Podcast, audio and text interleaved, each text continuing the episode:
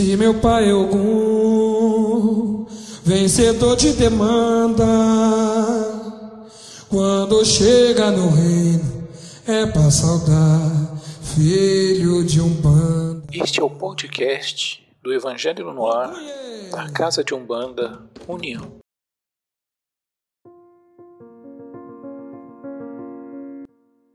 Nesse nosso Evangelho, a gente utiliza é, os versículos né, do Novo Testamento, é, mas a gente tem como base os comentários do Emmanuel, que foi o guia espiritual do Chico, enquanto o Chico teve encarnado, né? Ele foi o, o guia espiritual do Chico. E eu que na Igreja Católica a gente vai chamar de anjo de guarda, né? Então o Emmanuel, enquanto teve essa essa tarefa, ele ditou diversas mensagens através da mediunidade do Chico. E muitas dessas mensagens é, ele comenta trechos do Evangelho, trechos de falas de Jesus. E essas mensagens foram organizadas em vários livros, né? Então a gente está utilizando alguns desses, dessas mensagens que vão comentar os versículos do Evangelho na sequência. Então nós estamos lá em Mateus, hoje a gente vai comentar o capítulo 5, versículo 7, Bem-aventurados misericordiosos. Né, eu vou estar fazendo hoje a primeira, são várias mensagens que comentam esse versículo. Eu vou estar hoje com a responsabilidade de fazer um breve comentário aí sobre essa primeira, uma primeira dessas mensagens. Eu vou fazer uma apresentação aqui, só para a gente poder ir vendo, né, essa, essa mensagem, para quem não tem ela, né, eu acho que é mais fácil. Está aparecendo para vocês aí? Só me falam sim, que eu não estou vendo agora vocês. Então, esse é o versículo, né? Bem-aventurados os misericordiosos, porque eles receberão misericórdia. Essa é uma frase que Jesus vai falar né, lá no Sermão da Montanha. Né? Jesus, ele sempre, durante a missão dele na Terra, ele buscou orientar, né, pregar, é, então ele estava sempre cercado por multidões, porque ele curava, né? E a palavra dele também era muito procurada como consolo por muitas pessoas. E como ele, ele se viu cercado por uma grande multidão, é, faminta de consolo espiritual, né? Que é algo muito mais profundo do que é, as necessidades materiais, claro que são importantes, né? Mas o, as necessidades espirituais elas são muito mais profundas então ele se viu cercado por aquela multidão, então ele sobe num pequeno monte, né? É, e avista aquele número né, gigantesco de pessoas e começa a ensinar. Né? Então ele profere o sermão do monte e uma das falas dele é essa pequena frase, né? Bem-aventurados, ou seja, felizes, né, os misericordiosos, porque eles receberão misericórdia. E aí o, o, o evangelista Mateus anota, né, no seu capítulo 5, versículo 7. E o Emmanuel vai comentar nessa, nesse texto, né, está no livro Palavras de Vida Eterna, e ele dá o título de Na Luz da Compaixão. Então ele coloca o versículo lá no alto, né, do texto que ele vai comentar, Bem-aventurados misericordiosos, porque alcançarão misericórdia. E ele vai dizer o seguinte: Deixa que a luz da compaixão te clareie a rota, para que a sombra te não envolva. Sofres a presença dos que te pisam as esperanças, compaixão para eles. Ouves a palavra dos que te ironizam, compaixão para eles. Padeces o assalto moral dos que te perturbam, compaixão para eles. Recebes a farpa dos que te perseguem, compaixão para eles. A crueldade e o sarcasmo, a demência e a vileza são chagas que o tempo cura. Rende graças a Deus por lhes suportares o assédio sem que partam de ti. No fundo, são males que surgem da ignorância, como a cegueira nasce das trevas. Não sanarás o desequilíbrio do louco, zurzindo-lhe a cabeça, nem expulsarás a criminalidade do malfeitor, cortando-lhe os braços. Diante de todos os desajustamentos alheios, compadece-te e ampara sempre. Perante todos os disparates do próximo, compadece-te e faze o melhor que possas. Todos somos alunos do educandário da vida, e todos somos suscetíveis de queda moral no erro. Usa, pois, a misericórdia com os outros, e acharás nos outros a misericórdia para contigo. Bom, é um texto curto, né? Texto pequeno, é, e que eu costumo dizer, né, que a lógica de, de, Jesus ela confunde muito a gente, né? Porque nós estamos ainda muito mais próximos daquela lógica da, do Antigo Testamento, né, de Moisés, que traz o olho por olho, dente por dente, né? O bateu levou, do que da lógica de Jesus, né? Porque aqui o Emmanuel vai dizendo, né? Se a gente está sendo pisado nas nossas esperanças, a gente deve usar de compaixão. Se a gente está sendo ironizado, né? Devemos usar de compaixão. É, se a gente está sendo, se a gente está padecendo, né? Assalto moral, né? Pessoas estão nos perturbando moralmente, compaixão também. Né? Ou seja, ele vai tentando mostrar para a gente que essas pessoas, ou talvez nós mesmos podemos estar nesse lugar, né? nessa situação, na verdade, nada mais é do que uma situação de uma doença moral, uma doença espiritual.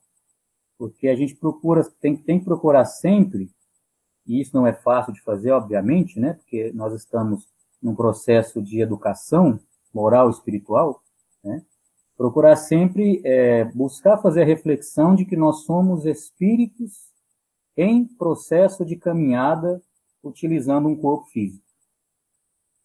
É, e trazer essa, essa, essa noção para a nossa consciência muda um pouco a nossa maneira de, de nos portar no mundo, de nos portar na vida.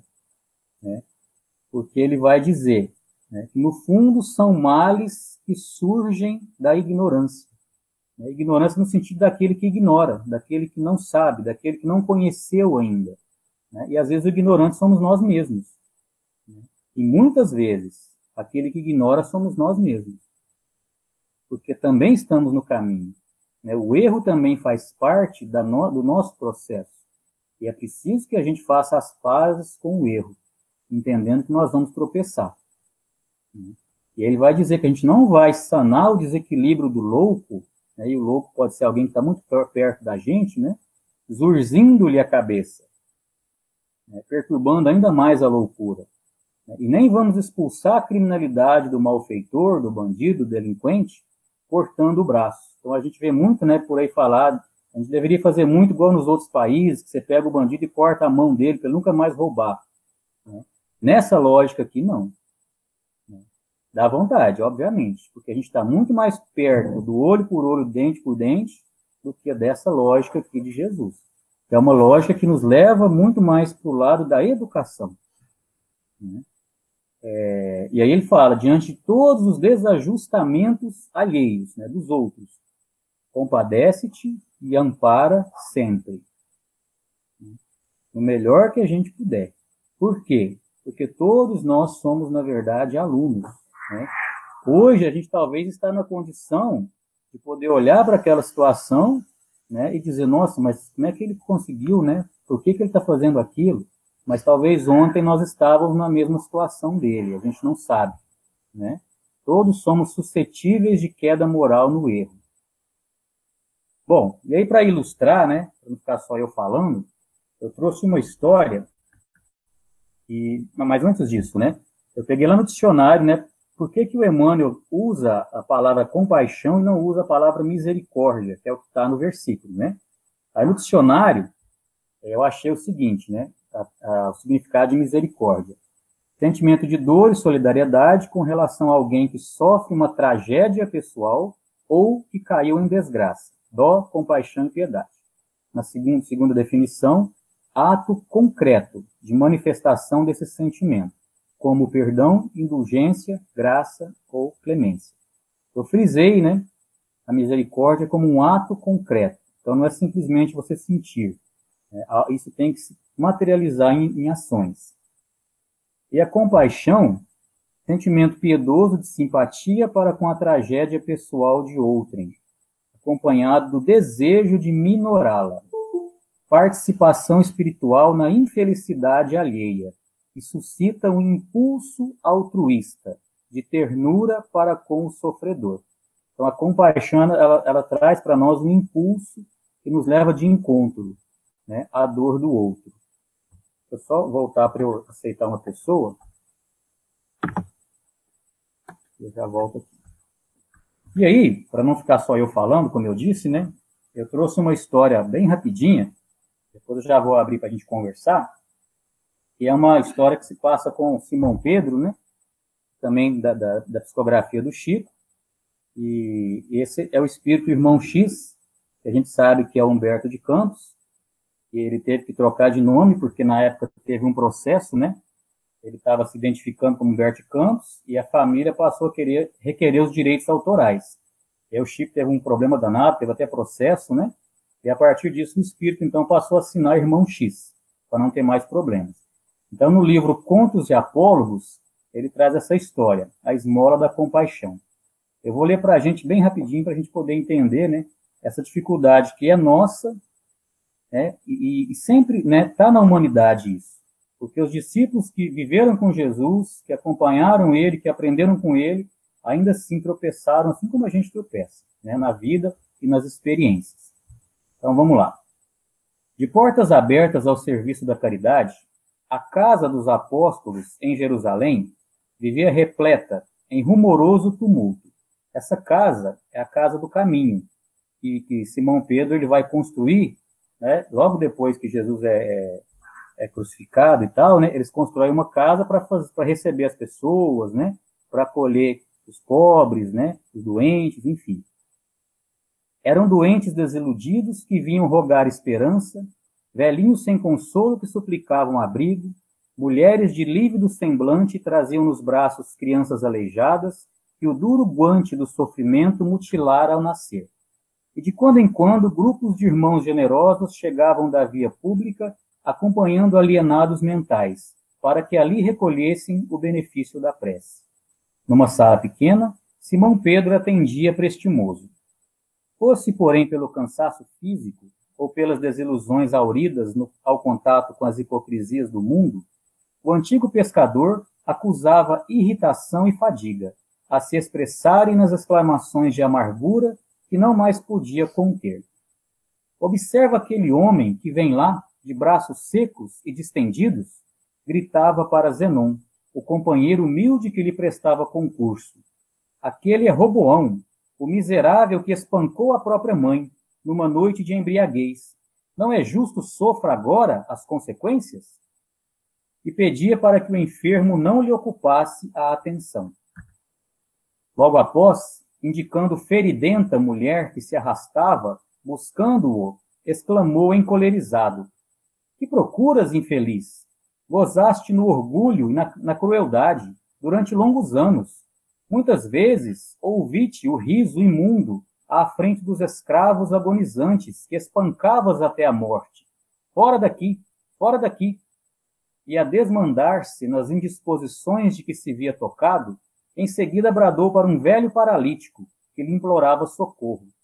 Como não tinha vergonhas de comparecer no pouso do Senhor, quando sempre devoraste o ceitio das viúvas e dos órfãos? Tuas arcas transbordam de maldições e de lágrimas. O pranto das vítimas é grilhão nos teus pés. E por muitas horas fustigou as desventuras alheias, colocando à mostra, com palavras candentes e incisivas, as deficiências e os erros de quantos lhes vinham suplicar reconforto. Então, Pedro, né, ele estava irritado, não sei se pelo cansaço, né, não sei se, enfim, pela, pela idade, então ele começou a tratar mal aquelas pessoas que estavam ali buscando ajuda. Né? Então ele conhecia a história daquelas pessoas, né? então ele começou a tratar mal por conta da história daquelas pessoas. Né?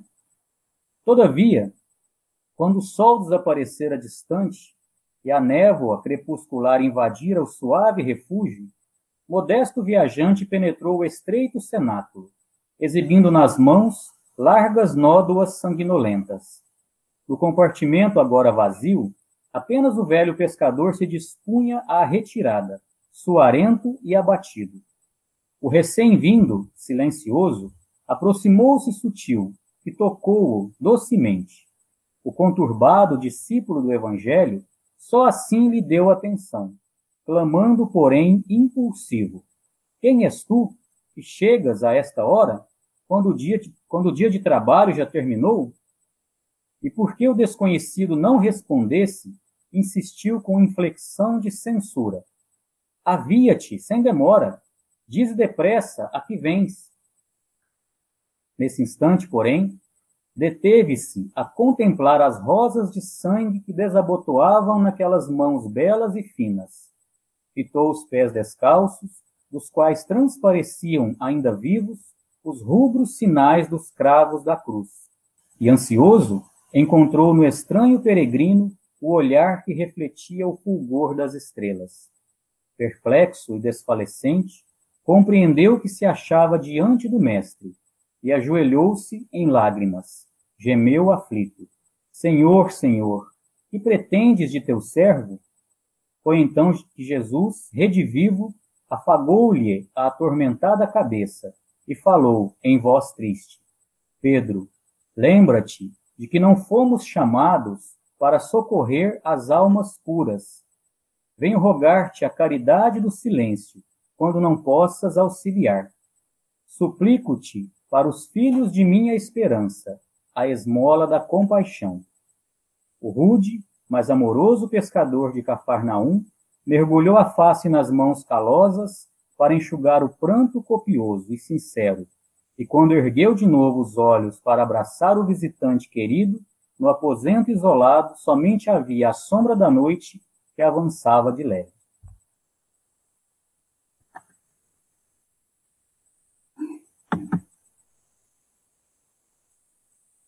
Então, acho que ilustra bem, né, essa dificuldade nossa, né, de ler os textos sagrados, né, seja de qual for a religião, né, e colocar na vida. Acho que a gente tropeça muito, a gente vai tropeçar, né? Pedro tropeçou diversas vezes, todos os discípulos tropeçaram, né? Todos nós que somos também, né, de, de certa forma discípulos, né, vamos tropeçar. É, mas eu acho que a importância de entender que nós estamos no caminho, né, em processo. E a Terra é uma educandário, né, como diz Emônio, eu gosto muito dessa comparação da, da nossa vida, né, das nossas encarnações, como o processo da escola. Né? Cada encarnação é como se fosse uma série. Né? A gente aprende o que está disponível ali, de acordo com as nossas capacidades. E aí, se não for possível, se a gente não der conta de absorver, né, não tem problema. É possível, né, retornar, refazer a lição, retomar o caminho, né, é, e continuar. Né? Essa é a esperança.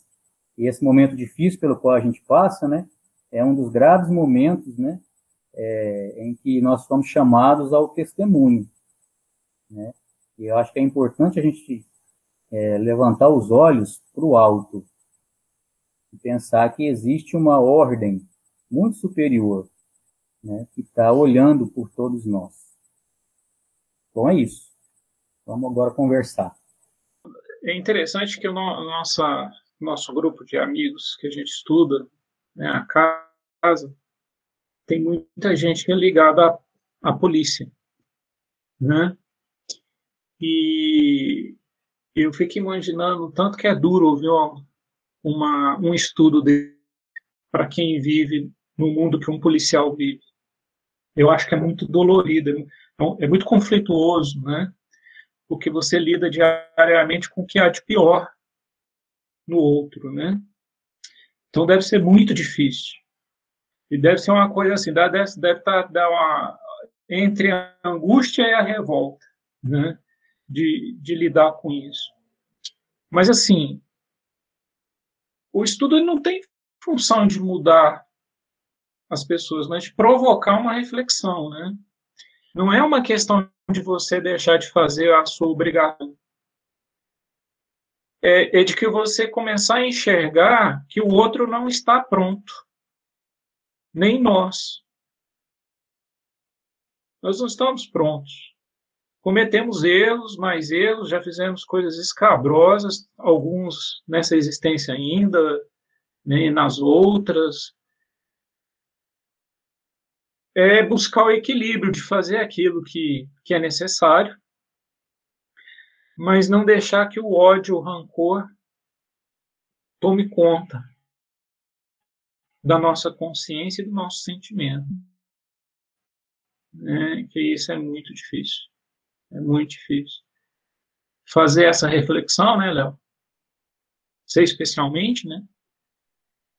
Você que foi responsável pelo estudo e vive isso, né, essas questões. Então, é, é, é, uma, é uma tarefa difícil, não é uma proposta de omissão, de deixar de fazer aquilo que é necessário, mas de não deixar se controlar por aquilo que não constrói, aquilo que não edifica, aquilo que não soma e que pode destruir o nosso, as nossas possibilidades de crescimento. É uma é, é, uma, é uma tarefa muito difícil né, para quem vive. Para quem está no conforto do lar e que de vez em quando vê na rua um assaltante, é mais fácil. Né? Mas para quem tem que viver diariamente, o seu trabalho é conviver com esse tipo de gente, realmente é, é, é, é uma. deve trazer um, um certo sofrimento. Se tiver alguém aí disponível para falar um pouco sobre isso, né, sobre essa situação, esse conflito, eu ficaria muito, muito agradecido. Né? Eu acho que você tocou num ponto, Celso, muito importante, né? Quando você fala que não é se omitir, né? É, todas as profissões têm as suas dificuldades, né? É, não sei, né? O dentista, quando ele tem que extrair um dente, aquilo não é fácil, né? Ele vai provocar uma dor em alguém, por mais que ele ele aplica uma anestesia.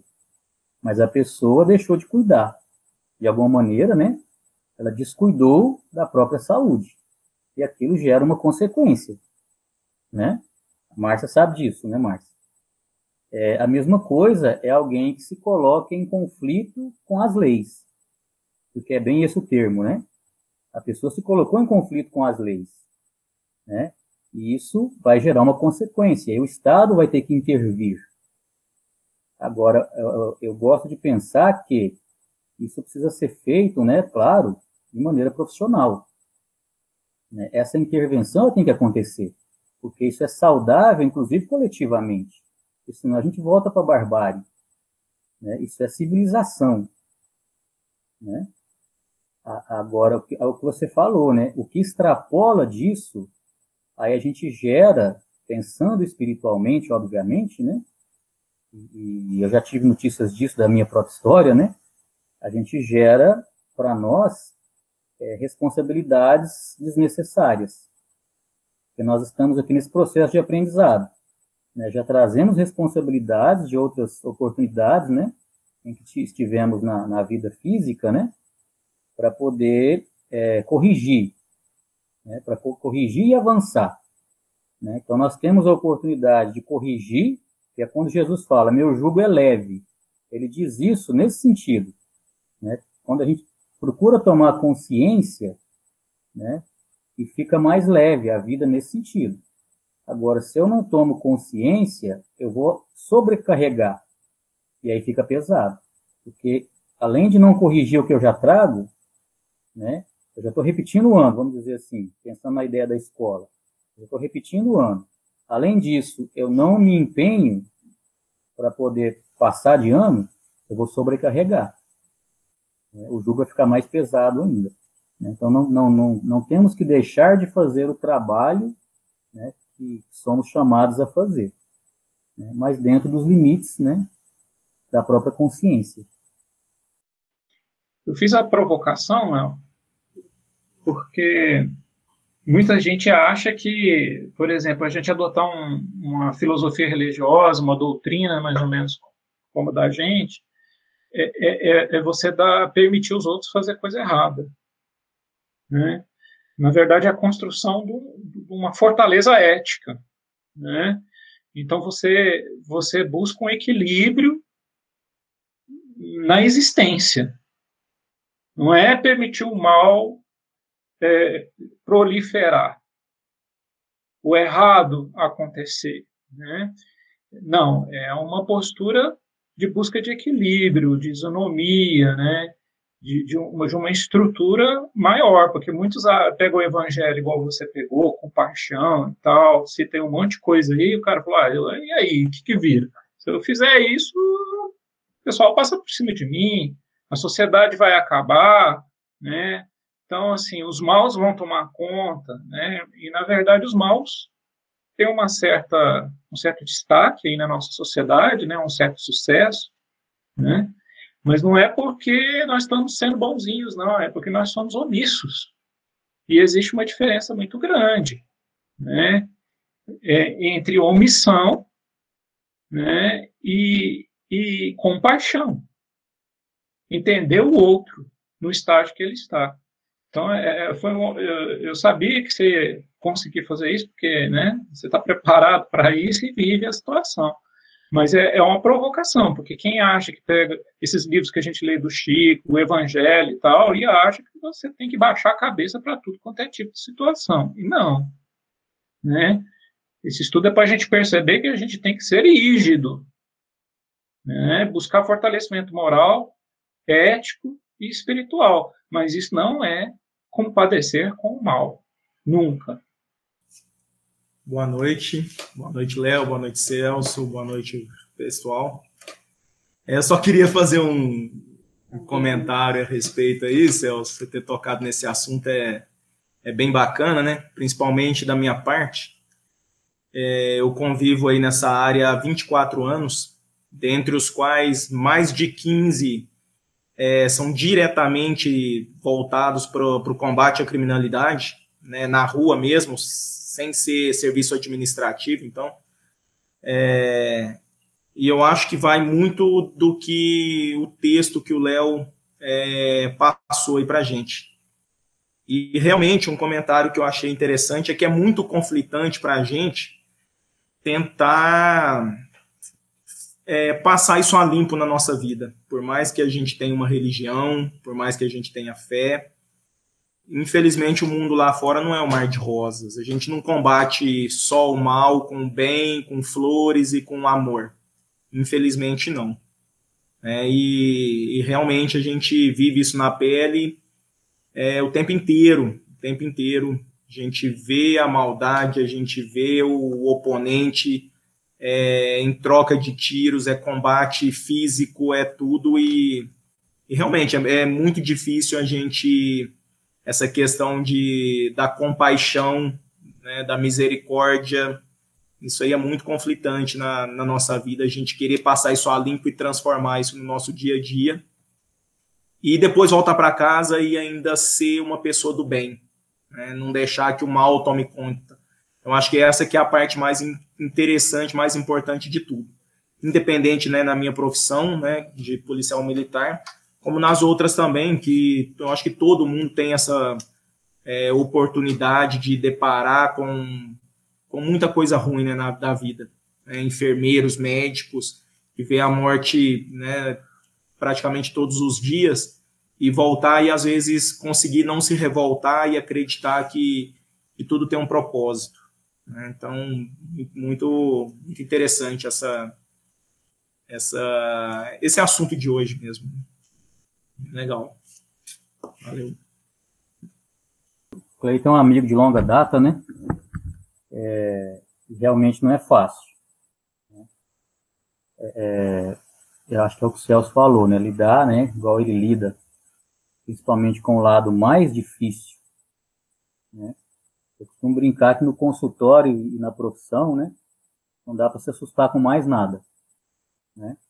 Porque a gente costuma a, a lidar né, com o lado mais difícil nosso. E basta olhar para nós mesmos também com muita honestidade, né?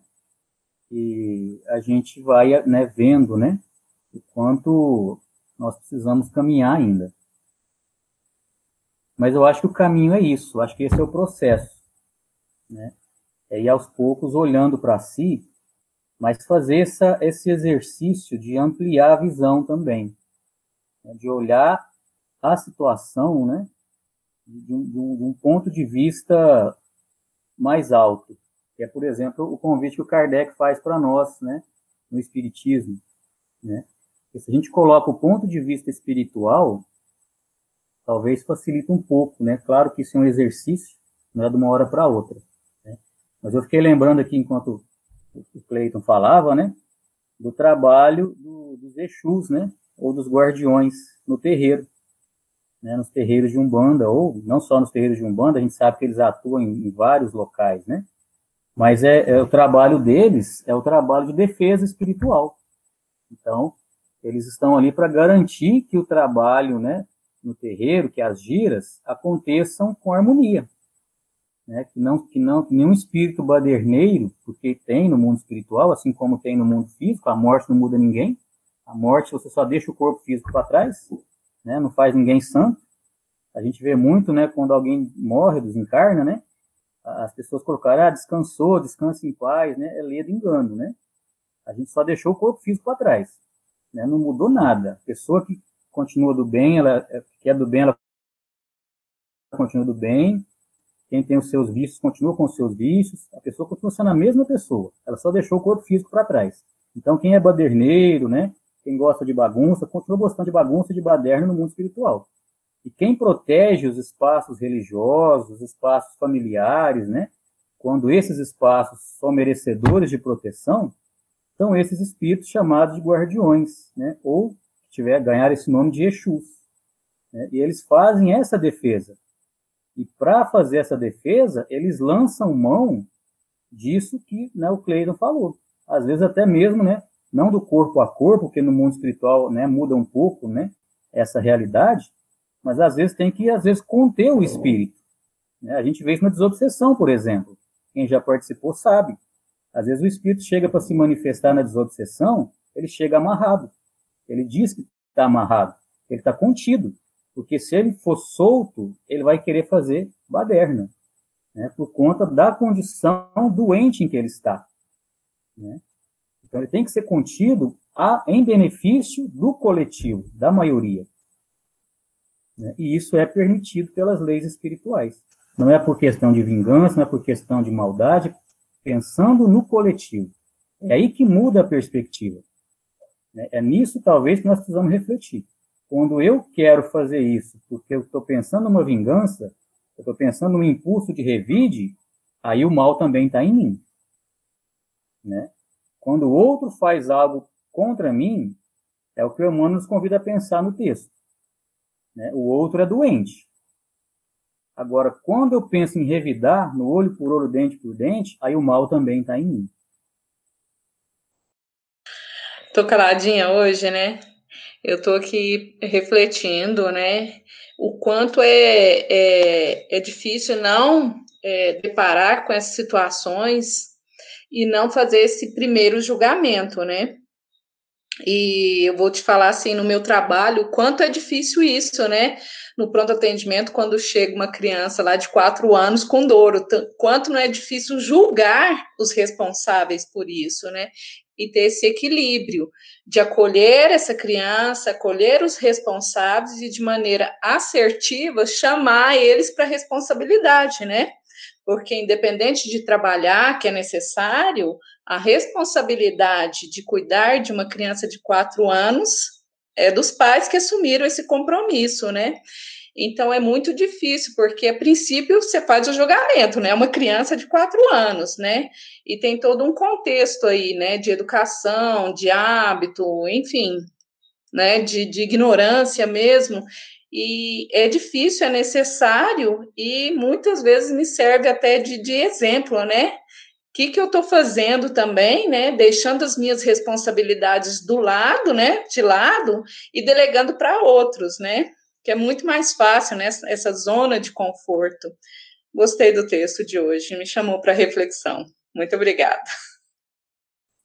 Bom, acho que é isso, né? Acho que pelo avançar da hora, nós podemos ir encaminhar, encaminhando para o final, né? Só lembrei de uma frase aqui que eu não, não sei se é do. Acho que é de Jesus, mas eu não lembro que, que parte que está. Mas pensando nessa questão né, de quando a gente é ofendido, e ainda, né, como a gente ainda está muito mais próximo da animalidade do que da angelitude, é muito mais comum a gente querer revidar.